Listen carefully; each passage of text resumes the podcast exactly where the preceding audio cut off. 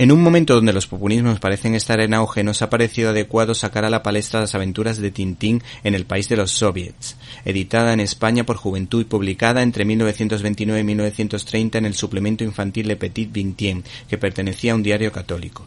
Hay que decir que el autor de esta historia lógicamente era Hergé.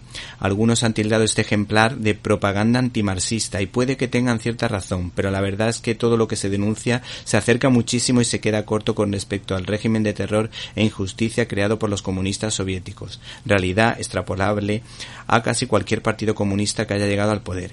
En este cómic se denuncia cómo se robaba y expropiaba a los más débiles, las largas colas que tenían que soportar los habitantes de la Unión Soviética, la tortura que infringían a los que no pensaban como ellos, o la pantomima creada de parecer fuertemente industrializados a costa de que sus habitantes malvivieran.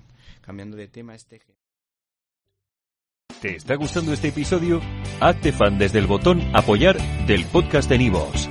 Elige tu aportación y podrás escuchar este y el resto de sus episodios extra. Además, ayudarás a su productor a seguir creando contenido con la misma pasión y dedicación.